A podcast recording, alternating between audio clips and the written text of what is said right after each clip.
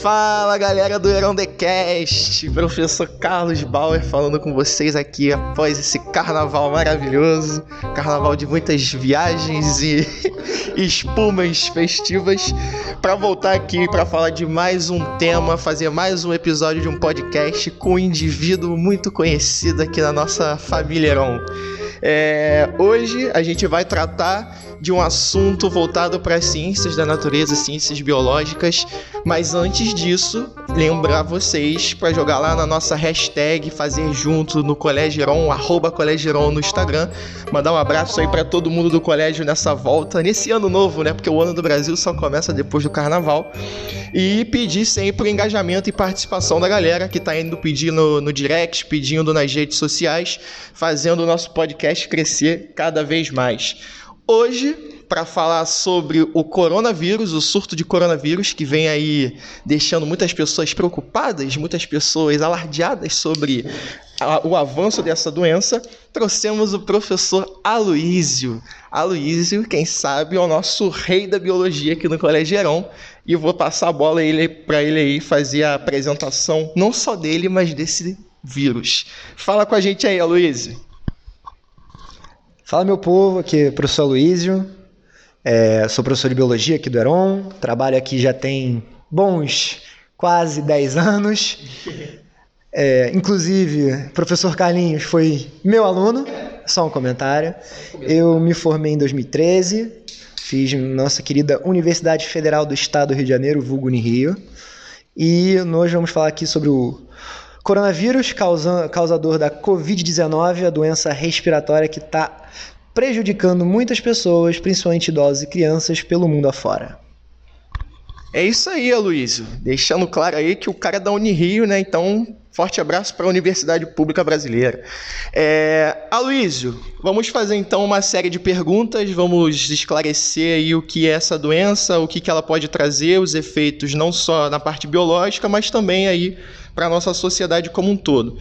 O que, que você tem a dizer sobre o Covid-19, como é a estrutura, é, como que é o contágio, se ele é parecido com outras doenças que a gente já viu, se é uma coisa completamente nova? Esclarece isso aí para a nossa galerinha.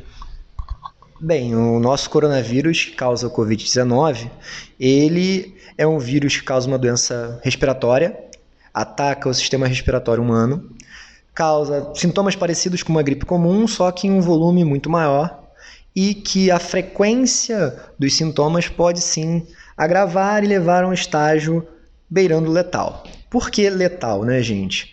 É, a mortalidade ela está variando, já chegou a 10% de casos, só que com o tempo e com a contenção na China, de onde o vírus tem origem, essa mortalidade, essa letalidade está diminuindo.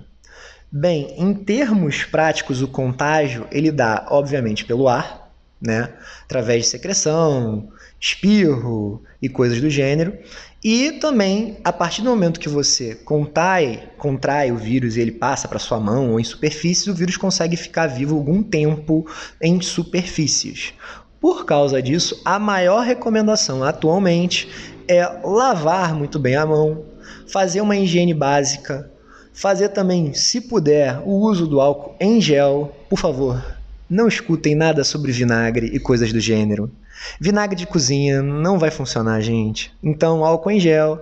Também, se possível, gente, lembrar de não compartilhar objetos pessoais, principalmente comida, talheres, copos que possam passar alguma coisa. A respeito do espalhamento do vírus, atualmente nós estamos gravando isso no dia 4 de março. Os dados indicam que a China, que foi o ponto central, estamos com uma redução da transmissão, o que é bom, só que nós estamos com um afloramento de novos casos, tanto na Europa quanto nos Estados Unidos e algumas regiões da Ásia. Então, a central, que é a China, já está reduzindo, o que pode significar que daqui a alguns meses nós podemos ter bons resultados quanto à contenção do vírus se seguir os termos corretos. Beleza, bem esclarecido. E aí, aproveitando uma coisa que você falou, que eu acho que é isso é sempre bom deixar bem claro. Você falou do, do vinagre. Eu estava pesquisando esses dias sobre o coronavírus e vi que tem sempre aquelas pessoas que causam desinformação, né? principalmente na era da tecnologia, associando vinagre, chá verde, é, algumas até colocaram cocaína como uma uma forma de eliminar o vírus. Outras pessoas falaram que a temperatura alta do Brasil faria com que o vírus morresse. Não sei, o vírus é um cubo de gelo, se isso acontece.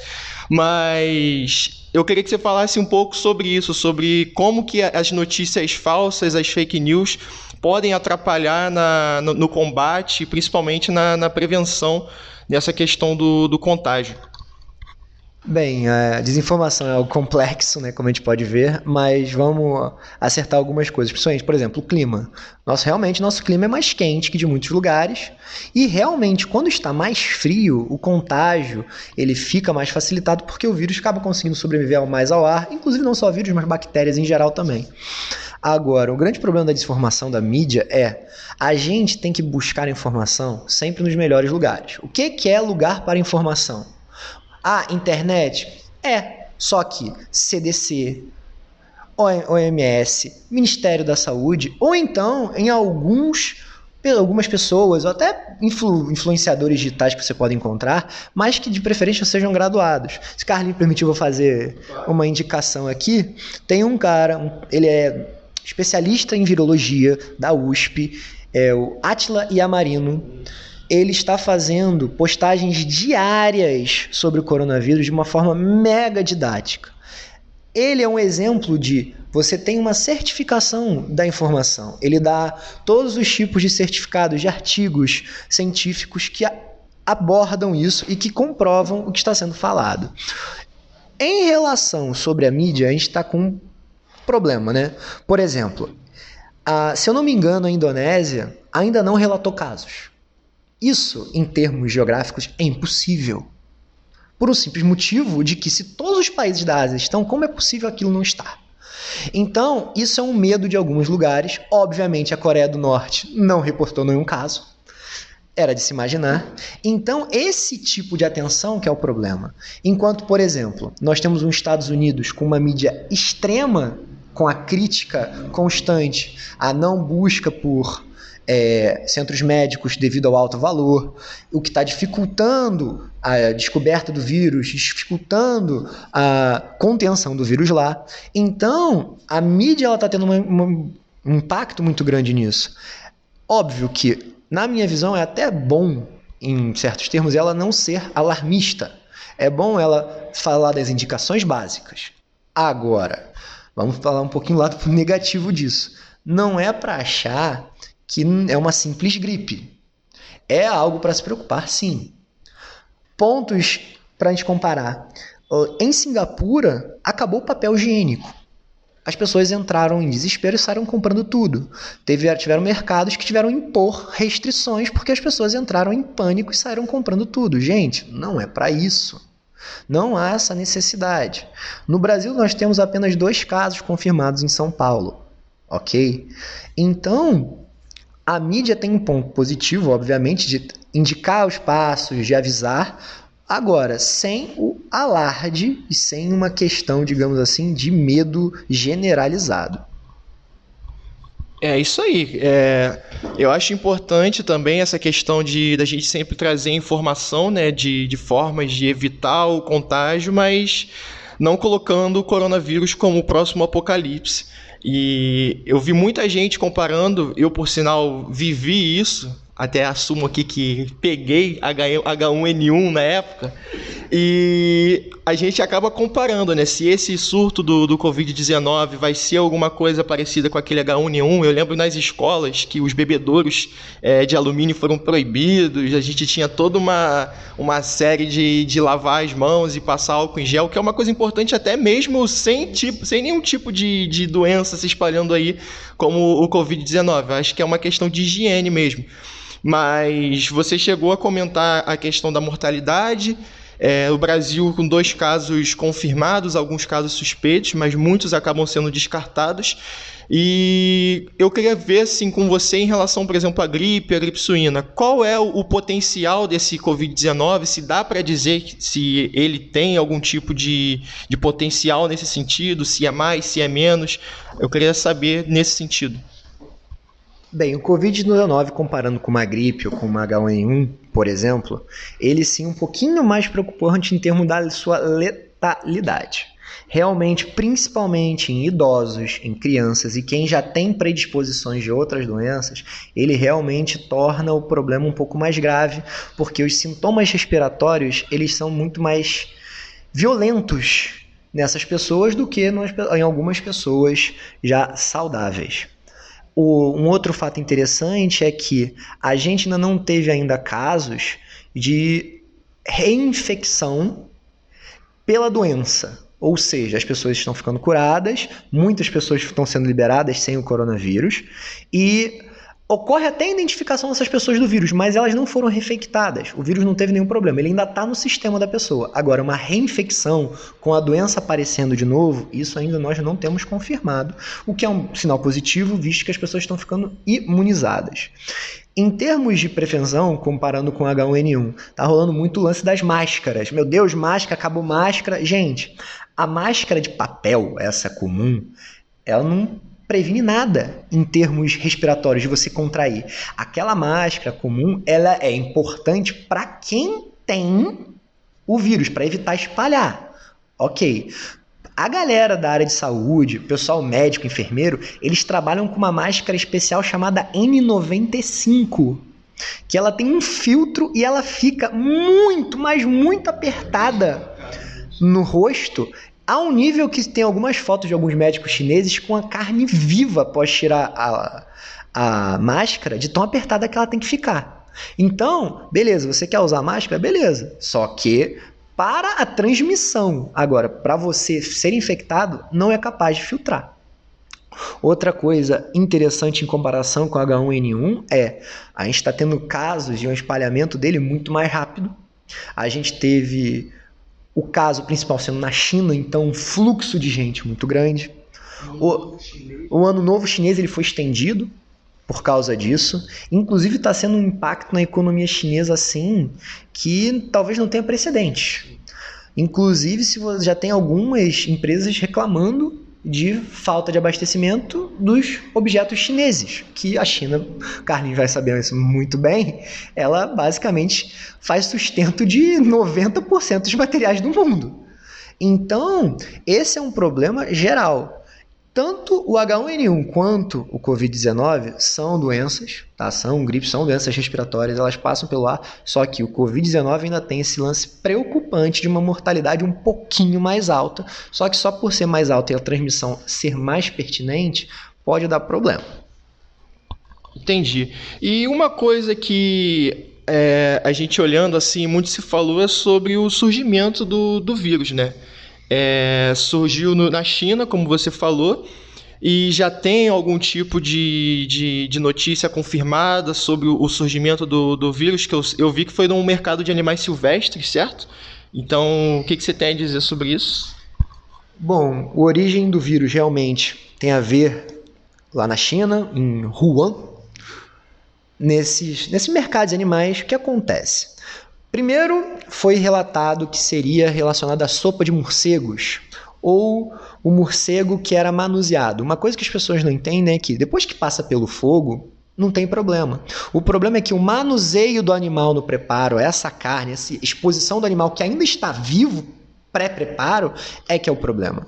Fizeram um sequenciamento, sequenciamento do vírus, o do genoma dele. O que acontece? Aqui no Brasil nós fazemos o sequenciamento do genoma do vírus que nós temos no Brasil. O genoma do vírus, ele não é o mesmo do Brasil, o da China, dos Estados Unidos. Cada sequenciamento que a gente está vendo, a gente está vendo uma partezinha um pouquinho diferente dele. O ponto zero, que a gente pode chamar assim, nós achamos que foi através de carne de pangolim. Para quem não sabe o que é um pangolim, é como se fosse um mini tatu. Na China, eles consomem essa carne de pangolim porque tem efeitos no corpo humano especiais segundo eles. O problema é, o pangolim, ele foi proibido de ser comercializado na China já tem algum tempo. Então, o que que acontece?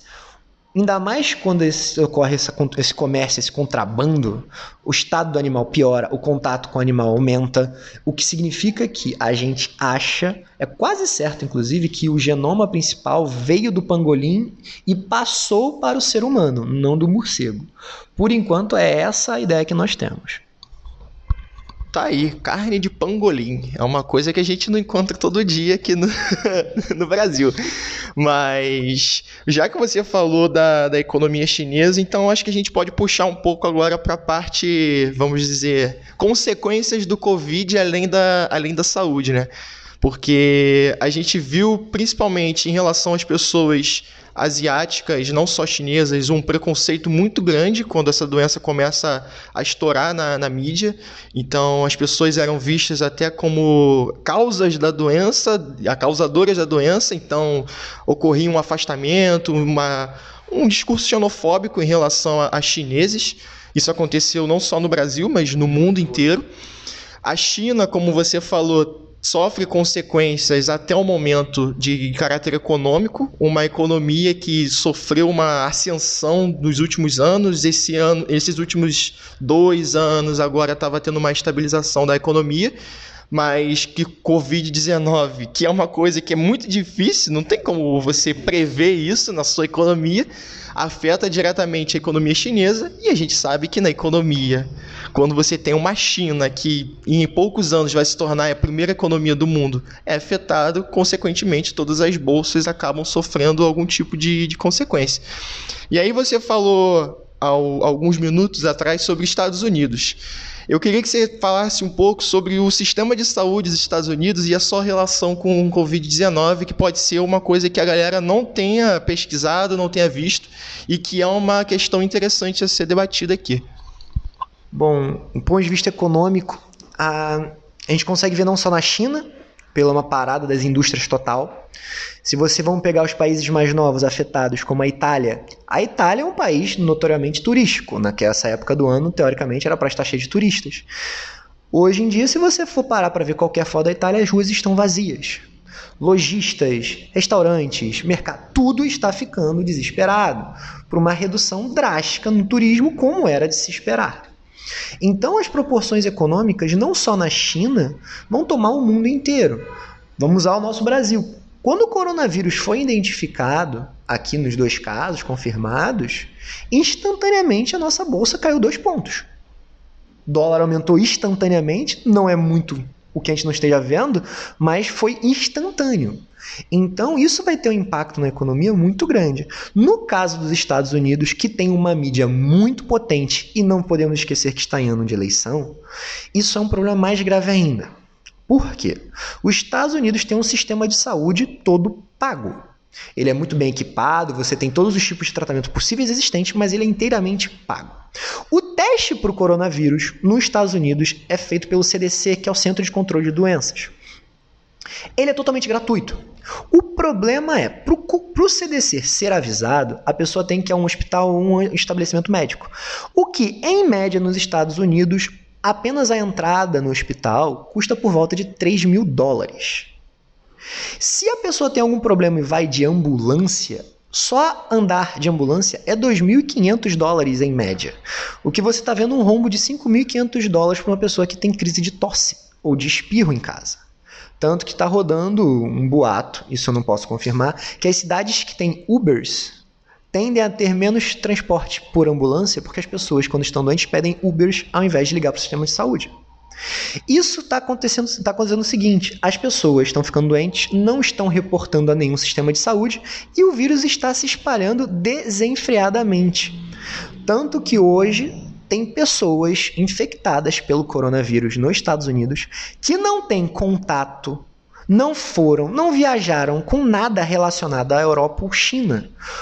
Isso nos, isso nos mostra o quê?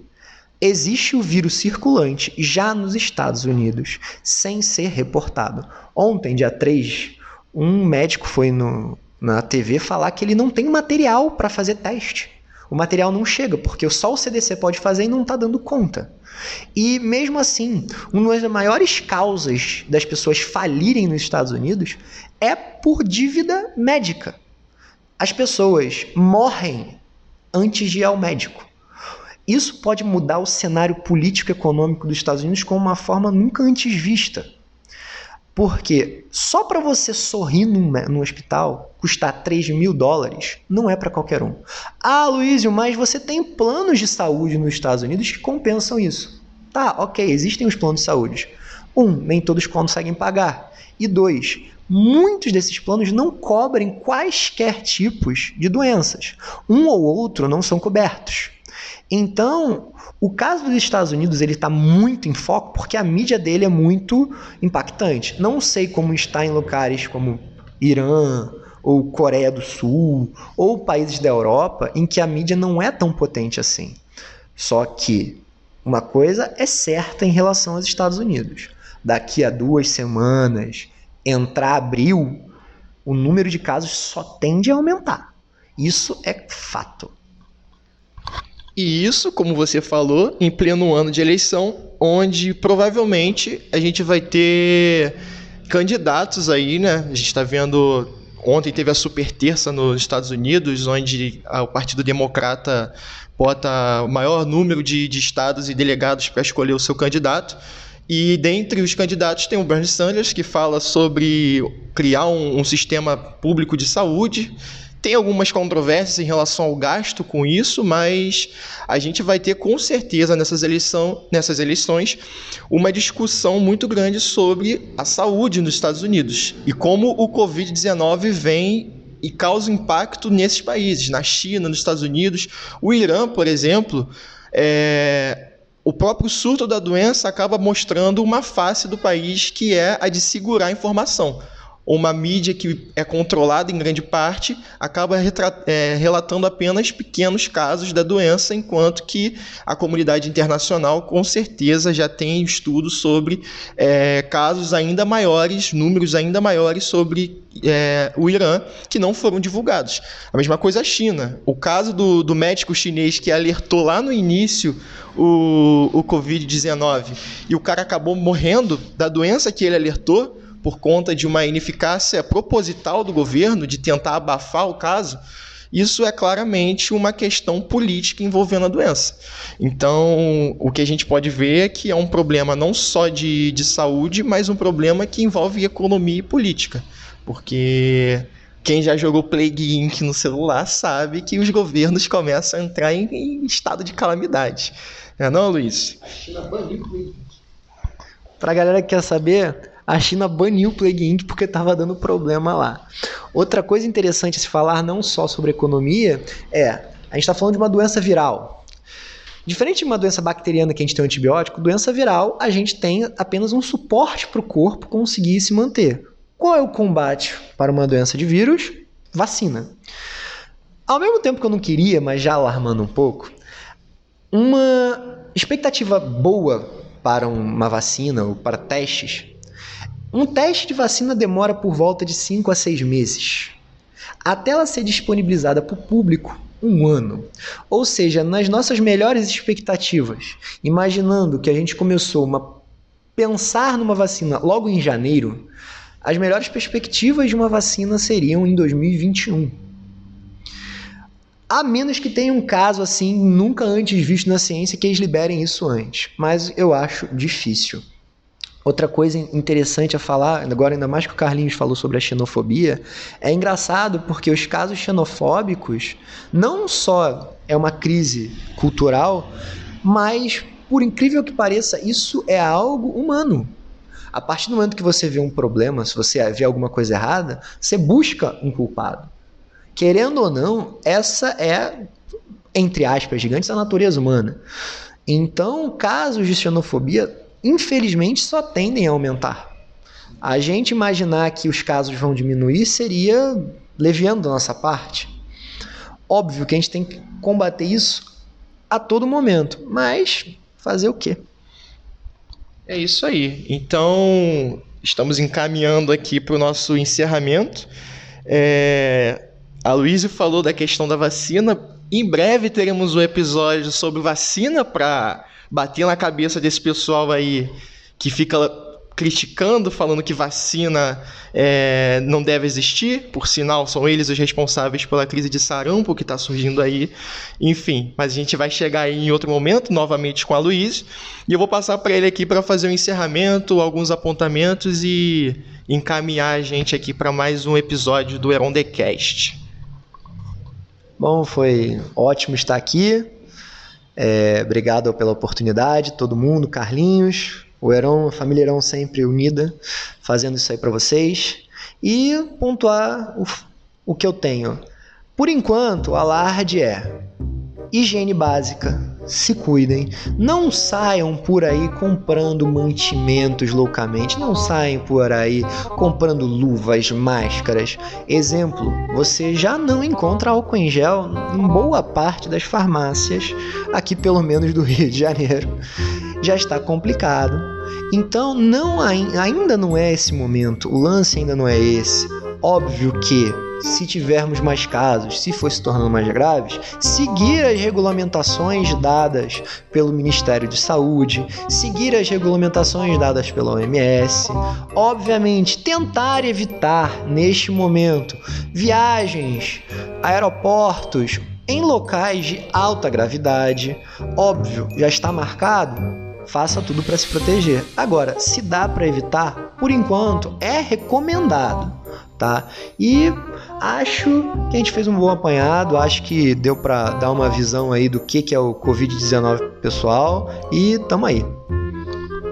É isso aí, galera. Pessoal que é burguês, que ia viajar para Europa semana que vem, então é isso. Se já comprou, vai. Se não, manda a passagem para mim que eu vou no lugar de vocês. Valeu, forte abraço e até o próximo episódio. Valeu, Luiz.